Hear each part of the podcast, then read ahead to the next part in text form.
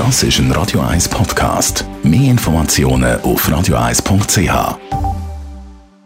In Vino Veritas mit dem Radio 1 wie expert Carsten Fuß. Ja, und äh, Carsten, wir reden heute über äh, Exoten in der Schweiz.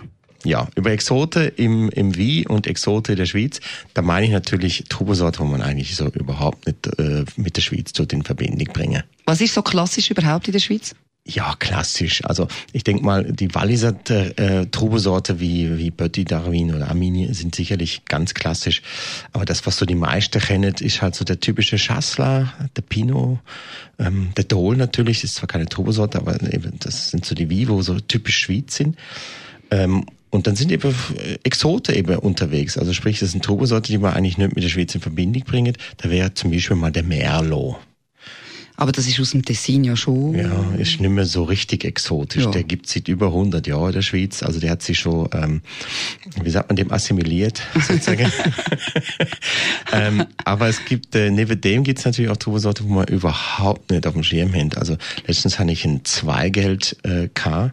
Das, das ist, was ist das? Das ist eine Turbosorte, die man in Österreich viel hat. Also das ist äh, eine von den meisten erbauten Turbosorten in Österreich. Das ist eine, äh, ja, eine recht kräftige ähm, Sorte, sehr würzig, sehr dunkle Farbe. Ähm, und die Trubesorte ist in Österreich bekannt und die Leute, die sich mit Bios auseinandersetzen, die kennen das auch, aber eben nur mit Österreich in Verbindung. Und jetzt gibt es seit ein paar Jahren Winzer, vor allem so im Zürcher Wieland, die bauen die ja. Also in Uwiese zum Beispiel, beim Weingut Strasser zum Beispiel. Das, das ist ein, ein richtiger Exot. Da hat man das Gefühl, hä, Zweigeld, Schweiz, wieso, warum? Ja, das ist eigentlich die beste Frage. Wie kommt ein Winzer drauf? Sagt er einfach, ich muss etwas Neues bringen und dann sucht er sich etwas, das bei uns funktioniert und wo wächst? Oder ja, so? genau. Also ich denke mal, die meisten Winzer, wo sich so mit Exoten äh, beschäftigen, die denken sich, okay, meine bestehende Kundschaft, sagen wir mal, ich sag's mal ein bisschen böse, wird ein bisschen älter. Ich brauche aber auch ein bisschen neue Kunden. Ich brauche äh, Kunden, wo vielleicht ein bisschen interessiert sind an Neuem. Und dann muss ich auch etwas Neues bringen. Und mhm. dann fängt man plötzlich an, der deutsche Riesling zu bauen, äh, wo ja in der Schweiz eigentlich so schnittlich ist, dann fängt man an, eben Malbec zu pflanzen oder Cabernet Sauvignon und eben so ein Zweigelt. Und letztens habe ich gesehen, dass äh, jemand eine Biolo abpflanzt im Tessin, oder?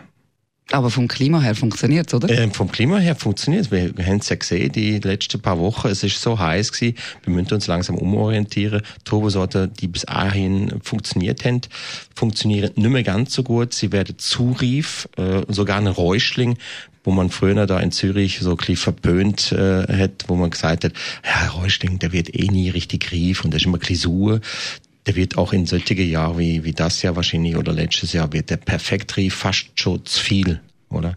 Und dann ähm, braucht es vielleicht neue Sorte und ja, ist eine interessante Entwicklung. Ähm, man kann ja auch dem Klimawandel vielleicht ein bisschen etwas kurz abgewinnen, denn aber nur in dem Zusammenhang. In Vino Veritas mit dem Radio 1 wie expert Carsten Fuß.